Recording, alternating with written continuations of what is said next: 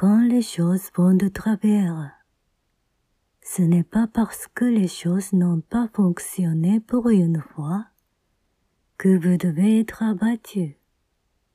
Ce n'est pas une raison pour baisser les bras, ni pour laisser tomber. Quand c'est comme ça, pourquoi ne pas réessayer comme si vous vous amusiez?